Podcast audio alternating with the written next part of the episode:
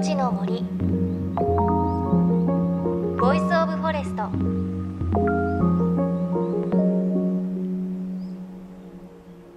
おはようございます。高橋真理恵です。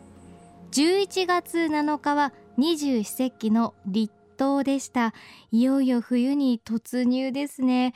朝晩本当に冷えるようになりましたよね。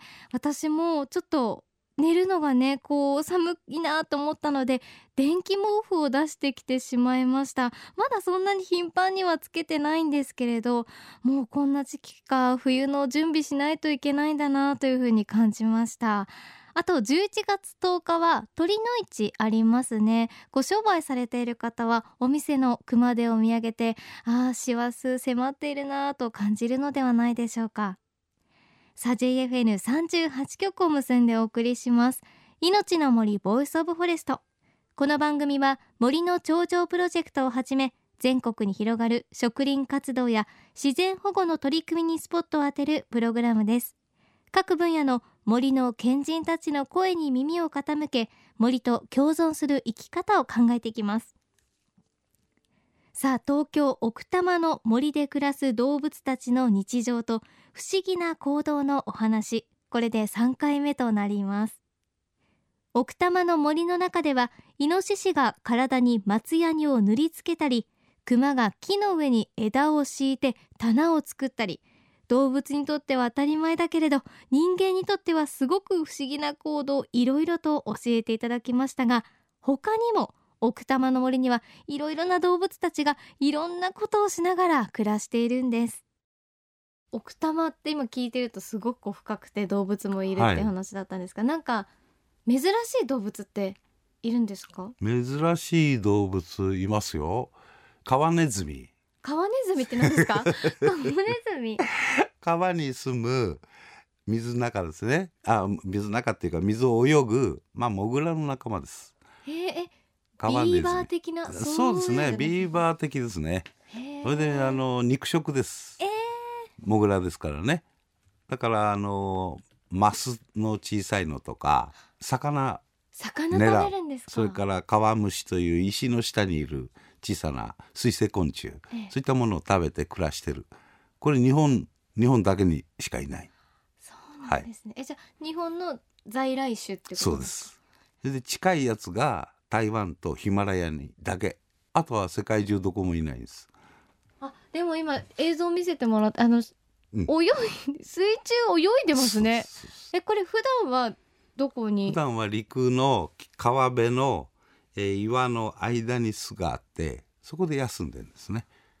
それで6時間周期ぐらいで1日が6時間。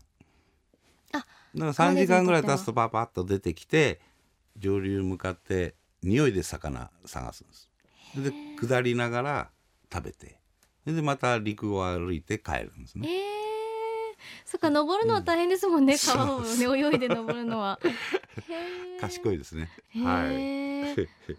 あとはこう今いろいろ教えてもらったイノシシとかクマとかタヌキ以外で、うん、なんか動物がこういう痕跡残すよみたいなのってあるんですか、うん、一番あの一般の方が喜ぶのはエビフライと呼んでいる。エビフライ？エビフライっていうのをご存知ですね。はいはい。食べるエビフライ、はい、うんはいはい。あれにそっくりなものが山の中落ちてるんです、うん、それはあのリスの痕跡なんです。リスの痕跡、はい、松ぼっくりを種だけ食べて真ん中の芯を残してポイと捨てるからエビフライのような格好のものが落ちてるんですそれがあるとあここでリスが食事したんだなとかわかるわけですね。それ私たちも見つけられそうですね。はい、はいだからあのこの間行った人は100個ぐらい拾ったっつってましたよ。エビフライ。はい、森でエビフライ。結構そういうのを楽しみにねしてる人いる。うんうん、あとくるみの、えー、割った後リスがこれは日本リスというリスがくるみを食べるときにくるみっていうのはあの硬いの売ってますけど、ええ、あの周りにりんごみたいな実がついてるんですね。ええ、それ渋いんで実は外の肉は取っちゃうんです。はい、そして中の種をぴったりこうついてるところへ前歯を入れてパチッと割るんです。へえ。それでこう積み上げて食べるんです。上上の。でポイと捨てて、それでまた下を食べてポイと捨てるそうするとその食事の下木の枝の下にはペアのくるみが落ちてるはずだと、あ上と下で食べた。パカって割ったペアが、はい、それを探すのが結構楽しいんです。ぴったり合うかうんなかなかないんです。そんな遊びがあるんですねそれをしながらブラブラしてるんで 結構時間がね食うんですけどね。それちょっと川ネズミまでは行き着かないかもしれないですねなかそうなかなんですね。はい、へえ面白い。でもなんかそういうのを探しながら、うん。子供と一緒に歩くっていうのは、すごくこう子供にとって絶対都会でできないいい経験ですよね。大事ですね。うん。ですからあのーまあ山の中は人間だけじゃなくて動物たちもいるんだよっていうのを話をしながら行くと立体的になってくるっていうか、えええね生き物がいてそこに人間がお邪魔してるという感じが子供にも伝わるかなと。えうん。それからあとはねムササビの食感が面白いんですよ。食根って何ですか？食べた後ですね。はいはい。彼らは木の葉を食べるんです。柔らかい。そうするとねた食べる時に半分に畳むんですよ縦に。葉っぱを。うん。へえ。まあ軸があってそこをね。それでパクって食べるんです、はい。そうすると地面で広がって落ちてるわけですそうすると歯型が左右対称になってるのがあるんですへえ。ピラこれはあのって開いて。うん、それはあのこう見るとこれはムササビの典型的な食べ跡っていうのがわかるんですね。面白いですね。半分にして食べるんですね。なんででしょうね。でもあの南足柄の神社があってそこであのムササビを探した時は半分に折って軸の方を食べるんですね。あそれで捨てるから真ん中に穴が開いてるんです。あ、なんかこうハサミで切る切り絵みたいに。うんそうです。そこのムもあムササビだけですね。あ、そうなんですか。はい、僕ら見たのはあとは全部左右対称のそういう端から食べるタイプ南足から真ん中を食べるタイプ。不思議ですね。面白い、うん。私も一回だけ軽井沢でうん。うん。ムササビ見たんですけれど、で普段気づかないけど実は自然界には結構いるって話ですよね。はい。そうですよね。結構いるんですね。ですからあの意識して歩けばそのうち見えてくるんですね、うん、意識してないとあの全然そのまま素通りしてっちゃうもんですね、そっかじゃあやっぱりちょっとそういう意識をして歩くことも全然こうただ森に入るのとは違ってきますもんね。そうですね。うん。はい。それに慣れることが大事でしょうね。うん。はい、あとなんかこれからのうん。すごく寒くなってくはい。る中で、はい。こう森での楽しみって何かありますか？これはあの最近流行ってんですけど雪の上の足跡というのを追うんです。動物の、はい。へえ雪があるとそこに住んでる動物の足跡は全て残るんですね。普段はあの土なんで分かりませんけど、雪があると必ず残ります。そうですね。はい。まずね一番多いのは野ウサギなんですね、うん。この辺だと。そしたら野ウサギを見つけたらそれの後をたどるんです。そうするとやがて野ウサギがこう日向ぼっこして休んでるところに着くわけです。へえ。そうするとね野ウサギはもうちゃんと耳立てて警戒してる。うん。でこっちが姿が見えると同時にぴょんぴょんぴょんって逃げていくんです。そしたらその新しい足跡を今度追うんです。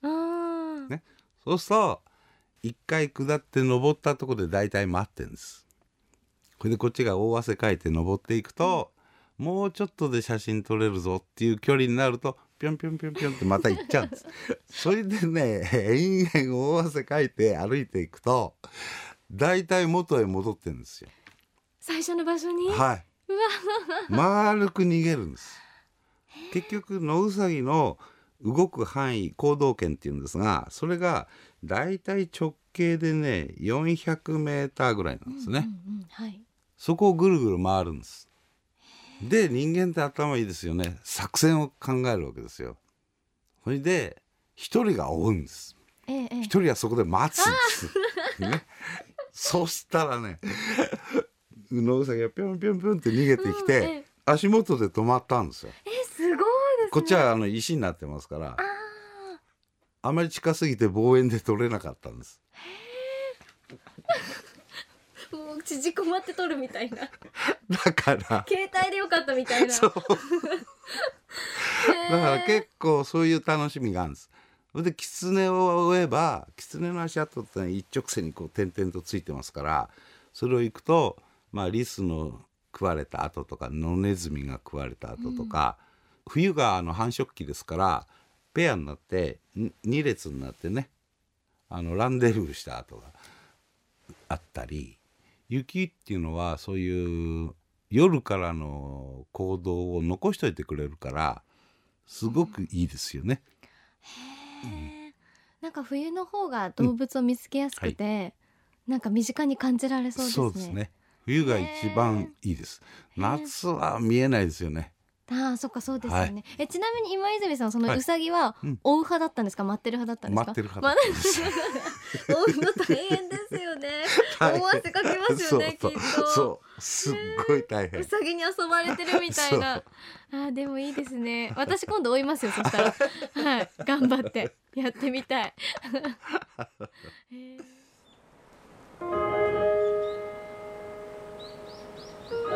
命の森 Voice of Forest命の森 Voice of Forest。今朝は動物学者今泉忠明さんにお話をお伺いしました。野うさぎ追いかける今泉さん。それをきっとこうね野うさぎはなんだよついてくんなよとね逃げていたんだと思うんですがもうその姿を想像するだけで楽しいっていうか面白いですよね。冬の奥多摩お話聞いてるとちょっと大変そうですけれど何でしたっけ？雪の中でこう直径400メートルの円をうさぎと追いかけっこしてしかも山あり谷ありで最終的に元の場所に戻ってくるってなんかちょっといいですね。ちょっとファンタジーな雰囲気もしますがしかもそれを今泉さんがね足元で止まって石になって 近すぎて取れなかったっていうのすごく面白いですよね。なんか大人の森の中の遊び方そんな感じがしますね。ぜひ私も冬の奥多摩行って野うさぎと遊んでみたいですしその時は私は追いかける方で今泉さんに今度は上手に野うさぎの写真撮ってもらえたらななんて思いますがうん皆さんもどうでしょう？ちょっと興味出たのではないでしょうか。であとお話にありましたリスの食事の証拠ですね。リスのあの松ぼっくりを食べた後のエビフライですが番組ブログに掲載しておきますのでよかったら見てみてください。本当にこう一見するとエビフライみたいで元の松ぼっくりの形がねちょっと想像できないような感じになっています。さて番組ではあなたの身近な森についてメッセージお待ちしています。メッセージ番組ウェブサイトからお寄せください。